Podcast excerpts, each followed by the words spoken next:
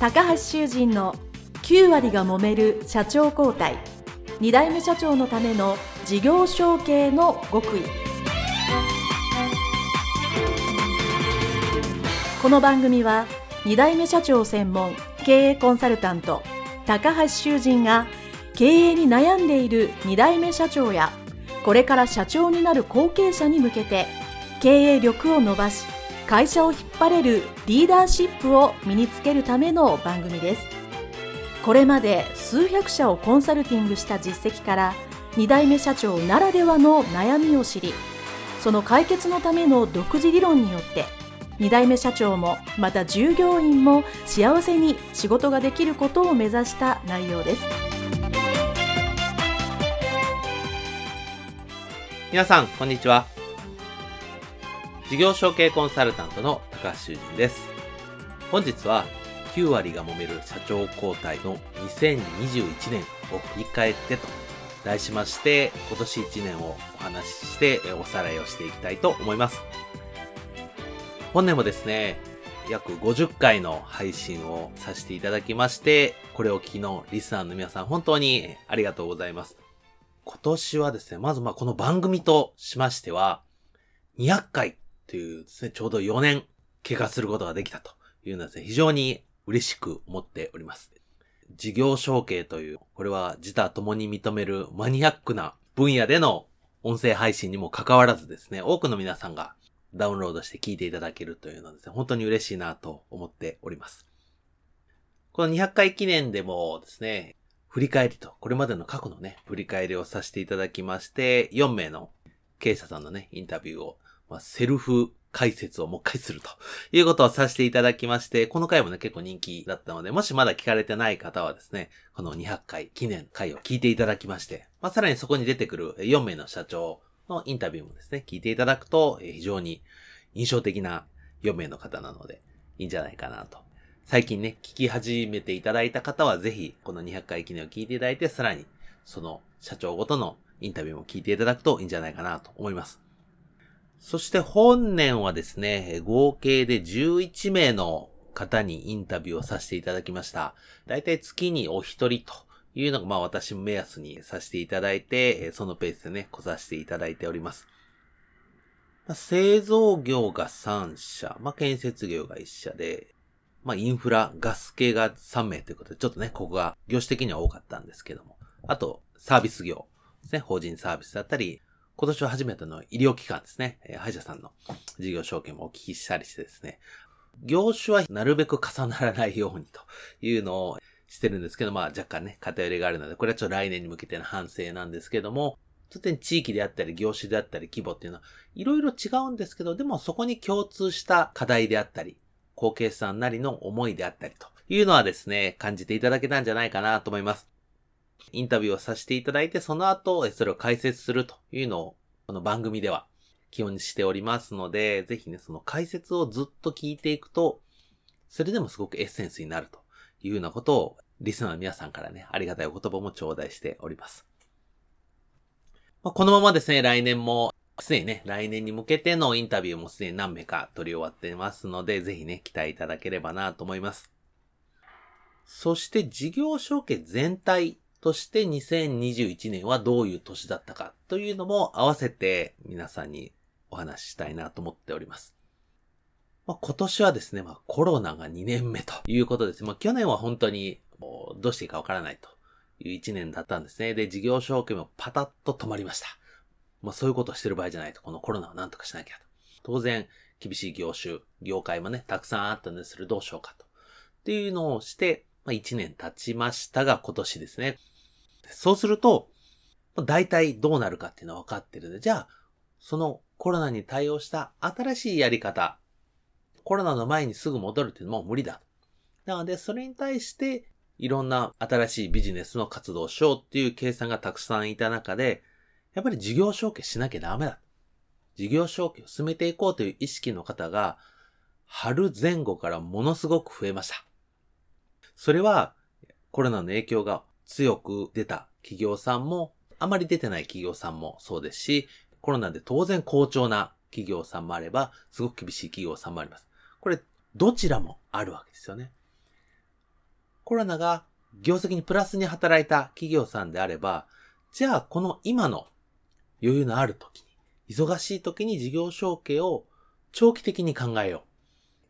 う。いずれにしても、このコロナがいつか収まって次の新常識というか、ニューノーマルというか、次の新しい社会は来るわけですよね。ずっとコロナではないですから。僕今過渡期ですからね。これも過ぎ去ろうとしています。なので、次に向けてやっぱり何かもう一回変えなきゃいけないっていうのは、うまくいってる企業さんほど腹の底に思ってるわけですよね。で、その時に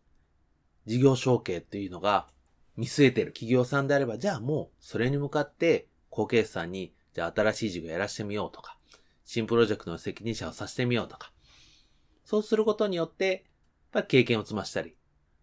ね、当然教育、私このポッドキャストでいつも言ってますけど、経営する以上最低限の経営知識っていうのは絶対学ばなければならないので、じゃあその学ぶ機会に、接待とかで外に出れないということを、まあ理由にそう勉強する時間に当てましょう。知識を増やす時間に当てましょう。っていうこともされている企業さん多いですね。そういうお手伝いも私たくさんありました。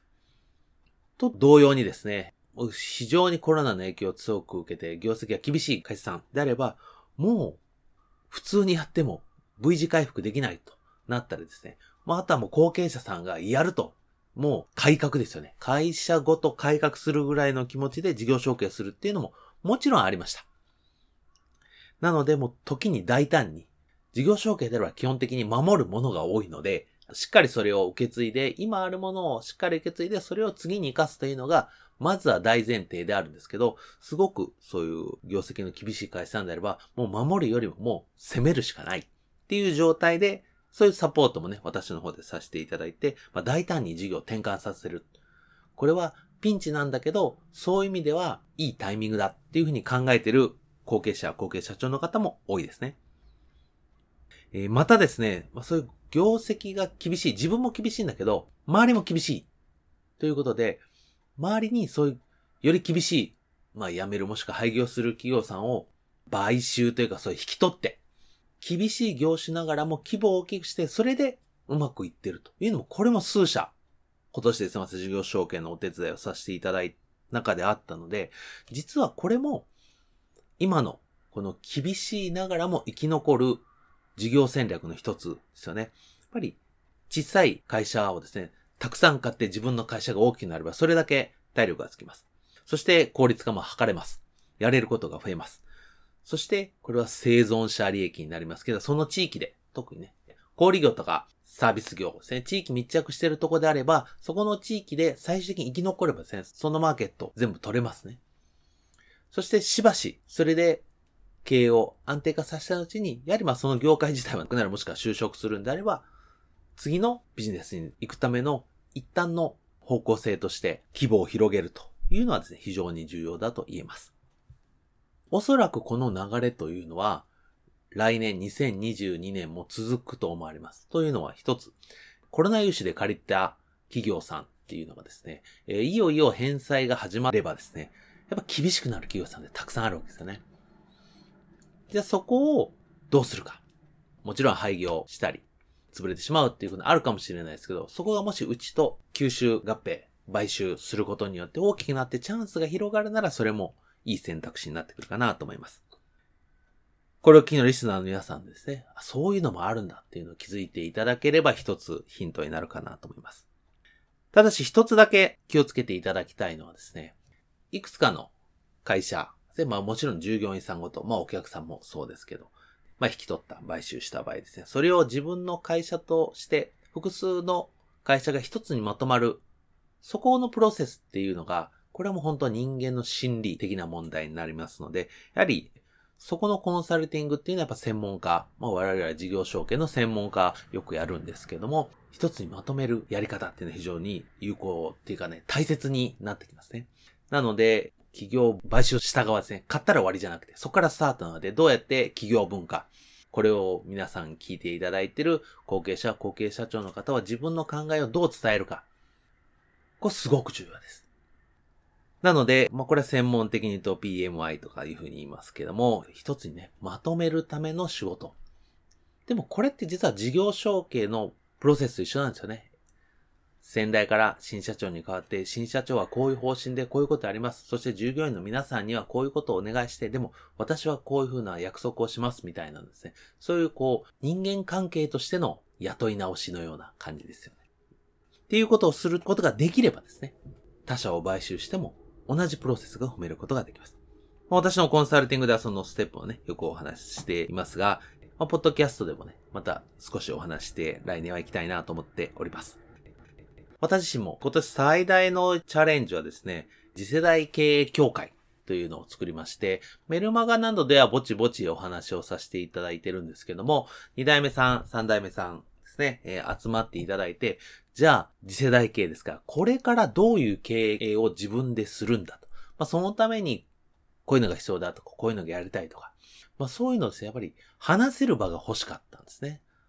私自身も会社に引き継いでますから、こういう章、ああいう章っていうのをお話したいんだけど、どうしても事業承継した後継者、後継社長の方ですね、今の既存の事業があります。まあ、その既存の事業がすごく好調で、それはいいんだけど、プラスアルファで新しいのっていうのであれば、まだそこまで大変ではないと思うんですけど、やはり既存事業っていうのは厳しいと。将来の見通し的に。だったら、これはいつかこの既存事業が厳しくなった時の新しい事業をしなきゃいけない。で。新しい事業をするというと、これはあの、いろんなところから反発とは言わないですけど、あまりいい反応を得ないということもしばしば後継者ね、後継社長の方は感じていらっしゃると思うので、まず、そういう同じ境遇、同じ仲間内で話してですね、その新事業とか自分の考えていることを自分自身でブラッシュアップさせる。それは伝え方であったり、中身であったり、話せるデータであったりですね。そういうこう真面目な会を作りたいなーっていうのはずーっと思ってたんですけど、ようやく今年の4月から試験的にすることができてですね。まあ今年1年やりましたね。来年はちょっと大々的に二代目さんそういうの募集して、うちはこういう経営をしよう。こういう風になります。みたいな。